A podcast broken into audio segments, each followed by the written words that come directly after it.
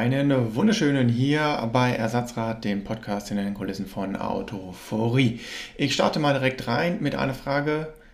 Ist euch auch so ein bisschen langweilig? August ist ja bei uns quasi geschichtlich auch immer etwas langweiliger, weil viele Werksferien stattfinden und die Werke geschlossen sind und teilweise auch die Abteilungen dementsprechend einfach mal einen ruhigen machen. Und das ist auch in diesem Jahr nicht anders. Also dementsprechend ist der August wie immer etwas ruhiger. Dann auch gleich ein Kritikpunkt, den ich mich angenommen habe. Es gab äh, ja von Frauen, die von Leuten zugeschaut haben, die bitte doch mal wieder die Haare zu schneiden. Ja, ist erledigt. Also Haare sind geschnitten, sind wieder äh, kurz. Dann ja, ein Thema, was wir nicht wirklich beachtet haben, einfach weil es für mich auch eine sehr kleine News war und jetzt aber quasi rückblickend doch zu einer größeren News geworden ist. Und zwar hat Audi ja den S3 vorgestellt in neuer Form. So, wenn man sich das jetzt so für sich anguckt, denkt man, ja, ist eigentlich nicht mal ein Facelift. Ja, 310 PS, 400 Newtonmeter Drehmoment, 2 Liter Turbo-Vierzylinder, S-Tronic, Allradantrieb, alles wie gehabt, auch die Optik hätte man eigentlich sich so denken können. So, wenn man jetzt aber im Konzern schaut, was MQB Evo kann, dann fragt man sich, ähm, Audi, warum ist das jetzt eigentlich nur ein Facelift geworden? Denn äh, es ist weiterhin die Haldex-Kupplung, äh, wie auch beim Vorgänger bekannt. Und inzwischen hat der Konzern ja auch was Interessanteres im Angebot, was man komischerweise im SUV einsetzt und nicht im sportlichen Hot Hatch, wie es ja der S3 eigentlich ist.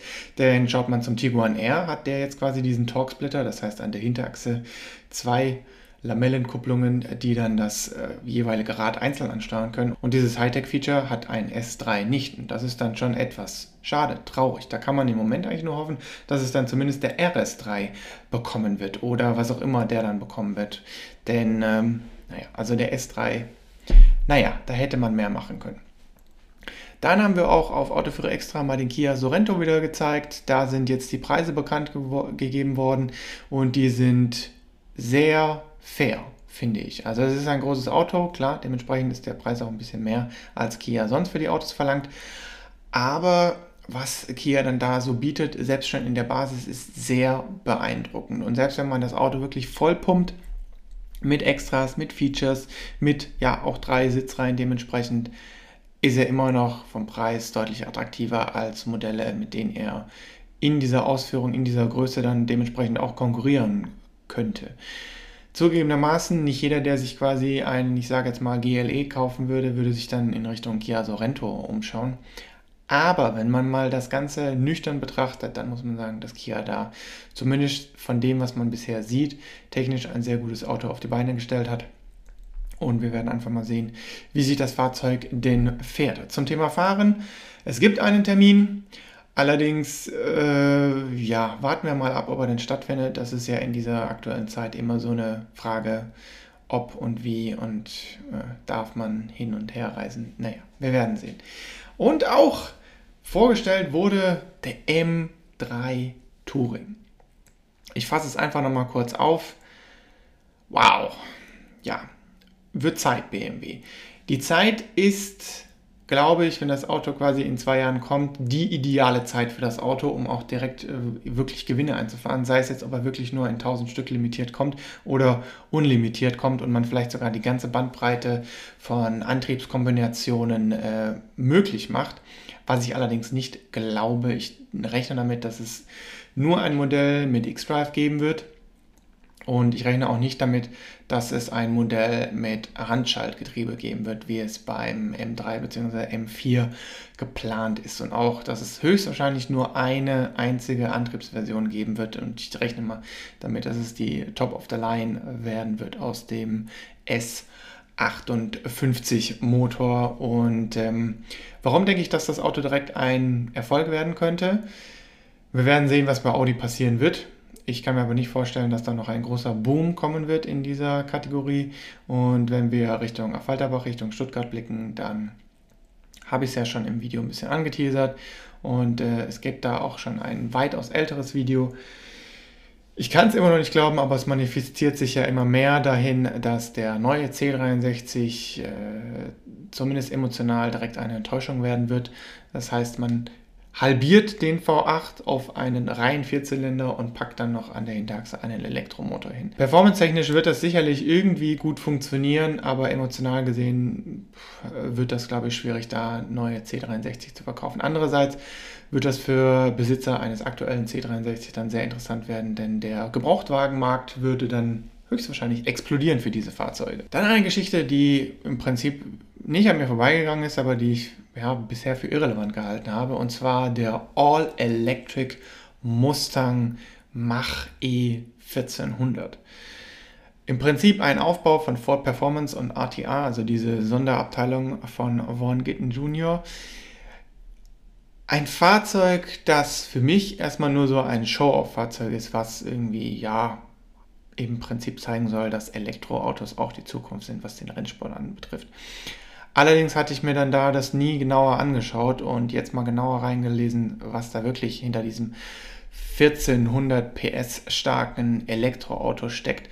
Und abgesehen davon, dass er quasi mit äh, Rennfahrzeugen der aktuellen Serie von NASCAR und äh, Gymkhana und Drift Machines und so weiter und so fort äh, konkurrieren soll, ist vor allem die Technik dahinter sehr beeindruckend. Das heißt, einmal hat man auf der Hinterachse einen Anpressdruck von über 1000 Kilogramm bei einer Geschwindigkeit von 160 Meilen pro Stunde, also knapp unter 260 km/h, was äh, ja wichtig ist für diese Nesca-Geschichten, womit das Fahrzeug dann auch konkurrieren möchte. Also sie möchten dann mit quasi auf den aktuellen amerikanischen Events einfach mal zeigen, hey, fürchtet euch nicht vor Elektro, weil ihr wisst ja, in Amerika ist das ein bisschen ein anderes Thema und ähm, da kann ich verstehen, dass sie da so ein bisschen in die Extreme gehen und diese Extreme sind dann vor allem im Antrieb zu finden des Mach i 1400.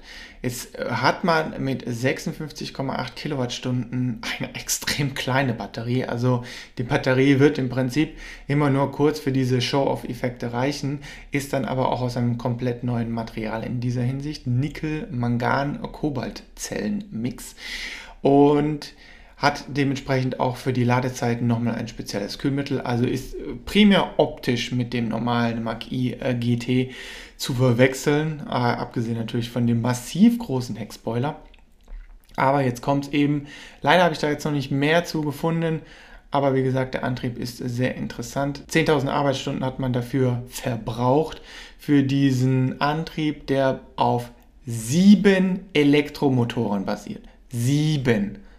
Also, um das nochmal auszumalen, sieben Elektromotoren hat dieses Fahrzeug. Der gewöhnliche Mach-I hat zwei. Das heißt, wir haben an der Vorderachse drei Elektromotoren und an der Hinterachse vier Elektromotoren. Das Ganze ist auch irgendwie nochmal durch Differentiale einzeln geregelt. So, Ford Performance geht derzeit noch nicht ins Detail, wie dieser Aufbau aussehen soll. Ob das nur so geregelt ist, dass man quasi über die Antriebswellen zwei auf die jeweiligen Räder schickt oder dass das auch quasi über einen, ich nenne es mal, Durchgang, dass der eine Elektromotor zum Driften da ist der andere Elektromotor für die NASCAR-Veranstaltung. Also dass die auch von den Abstimmungen her komplett anders schon aufgebaut sind, denn der Driftmotor müsste ja quasi schon von Start weg einfach nur den Reifen zerreißen und wenn das mit dem NASCAR-Auto passieren würde, wäre ein bisschen blöd, denn dann fliegt das Auto einfach nur ab. Also wie genau das aussieht, Hoffentlich kommt da nochmal irgendwann ein Deep Dive, aber das Auto, äh, ich verlinke euch mal das Video, das Show-Off-Video von Ford Performance auch in den Show Notes. Es ist beeindruckend, was die da auf die Beine gestellt haben. Also es ist nicht nur ein Fahrzeug, das irgendwie äh, die Räder quasi zerreißen soll, sondern ein Fahrzeug, das in einem Auto mehrere Motorsport-Anwendungszwecke vereint. Also ich nehme mal an, äh, ja, wir werden sehen, wie das Ganze dann aussieht, wenn das Fahrzeug mal auf echter Rennstrecke gezeigt wird und nicht in diesen, wir nennen es mal liebevoll Marketing-Videos, da wissen wir alle, wie die gemacht sind. Aber wir werden sehen, äh, höchstwahrscheinlich noch gegen Ende des Jahres wird das Fahrzeug dann wahrscheinlich sogar auf äh, US-Veranstaltungen zu sehen sein. Wir bleiben direkt bei Ford. Da haben wir auch mal wieder was vorgestellt und zwar den dicken, großen Ford Explorer. Ja, da sind die Meinungen ja sehr auseinandergegangen. Die einen waren froh, dass wir das Auto endlich mal gezeigt haben. Die anderen haben gesagt, das Auto ist ja schon neun Monate auf dem Markt. Und dann wiederum andere haben gesagt, hey, was soll das denn? Das ist doch nur zum Schönrechnen der CO2-Emissionen. höchstwahrscheinlich alles auch irgendwo irgendwie korrekt, was ihr da so kommentiert habt. Das Auto ist höchstwahrscheinlich auch zu einem guten Teil dazu da, um die CO2-Emissionen ein wenig zu drücken, denn besonders im WLTP-Mix, der ja wichtig ist für diese Geschichte, nicht der spätere Anwendungszweck, also wie oft nachgeladen wird, ist da wichtig. Und ja, die wild kommentierten, da werden noch nur zwei verkauft, ist allerdings auch nicht richtig. Also sind ja schon mehr als 400 inzwischen quasi auf Deutschlands Straßen unterwegs. Ob die jetzt im Moment auch noch im Handel stehen, ist wieder was anderes, aber die sind alle schon in Deutschland angekommen. Und ehrlicherweise ist das Auto dann doch sehr interessant, zumindest mal für die Leute, die auch nachladen können. Also wir hatten in den Kommentaren auch ein paar Österreicher, Schweizer, die das Auto schon haben und die das Auto auch regelmäßig nachladen und dann teilweise sogar nur elektrisch fahren und teilweise sogar noch den Sprit von der Abholung im Tank haben aber auch teilweise Leute, die mehrere längere Strecken fahren und dann auf einen Mixverbrauch von 6 Liter kommen. Also wenn man das Ganze richtig macht und regelmäßig nachlädt, dann ist das auch relativ effizient. Das werden wir auch wieder im Fahrbericht des 508 äh, Hybrid zeigen. Also wie gesagt, da hatte ich auch schon letzten, in der letzten Folge so ein bisschen ja, drüber mich selber mit mir selber gestritten aber wenn man da nachlädt, dann kann man da auch ein bisschen was rausholen. Äh, weiter neu vorgestellt wurde dann auch der 5er, wobei neu vorgestellt, offiziell ist das noch nicht die richtige Neuvorstellung. Es gibt nochmal eine andere offizielle Neuvorstellung, deswegen auch die Frage am Ende des Videos, ob ihr das überhaupt nochmal sehen wollt, denn es ist ja eigentlich nur ein Facelift und groß was kann man da jetzt auch nicht mehr noch zeigen, außer quasi die echten BMW-Logos. Aber worauf ich mal aufgehen wollte, und zwar habe ich auch extra mal nachgefragt, äh, wie denn CarPlay mit dem Car-Key funktioniert.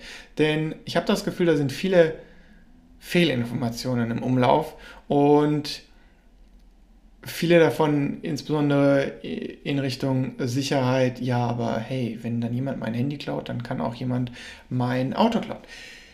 Nein, so ist es mal nicht. Vorher müsste er auf jeden Fall entweder noch, äh, sagen wir mal, ein Bild, wobei das ja bei Apple nicht geht. Also nehmen wir mal an, er müsste entweder noch äh, den Daumen für den äh, Touch-ID-Sensor haben oder irgendwie zumindest mal noch das Gesicht mit rumtragen, wenn ihr eins habt mit Face ID.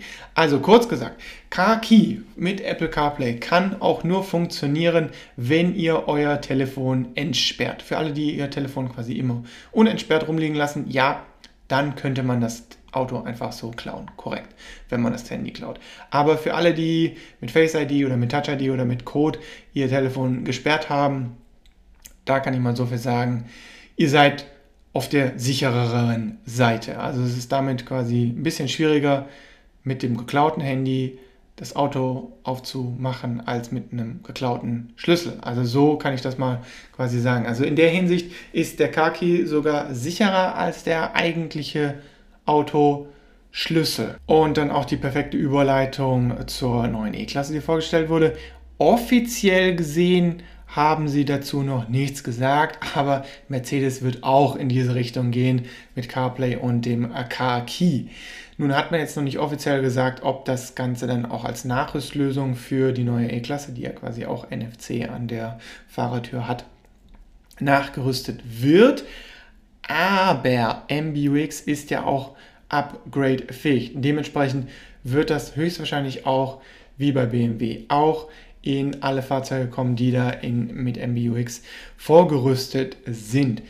Meine persönliche Meinung, die offizielle Einführung von Car Key bei Mercedes wird mit der S-Klasse im Herbst stattfinden.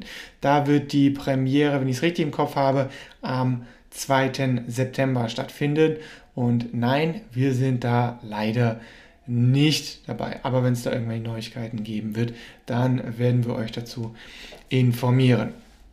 Dann eine kleine Vorschau auf quasi die kommende Woche. Da werde ich, wenn er es nicht vergessen hat, mit dem Daniel einen Podcast aufnehmen, der sich dann primär mal oder vollends, so gut es geht, um Elektroantriebe, um Plug-in-Hybride, also kurz um, um, alternative Antriebe drehen wird. Wir werden uns da ein bisschen drüber unterhalten, wie so der Stand der Dinge ist und was vielleicht auch für Person XY im Moment empfehlenswert ist. Also ich hoffe mal, das wird, ich denke mal, das wird ein sehr interessanter Talk, eine sehr interessante Unterhaltung, denn nicht jede Person sollte im Moment umsteigen. Es gibt einfach noch ein paar Hürden, die man sich überlegen muss, möchte ich darüber springen oder möchte ich das lieber lassen. Was an Inhalten ansonsten quasi auf dem Kanal nächste Woche noch kommen wird, wir werden den Marco Polo vorstellen, also quasi so ein bisschen Vanlife am Sonntagabend. Und dann wird höchstwahrscheinlich nochmal so der Rest der Fünfer-Veranstaltung kommen. Das heißt, ja, ich nehme es mal kurz vorweg, ein persönliches Highlight aus der Elektromobilität für mich, und zwar der Mini Cooper SE. Der hat äh, richtig, richtig Laune gemacht und ähm, ja, ich möchte nicht zu viel vorwegnehmen, aber ich bin durchaus geneigt, den mit auf meine Top 3 Liste, wenn ich ein Auto kaufen müsste, zu setzen. Denn der macht einfach Laune. Für ein Elektroauto macht der richtig Laune.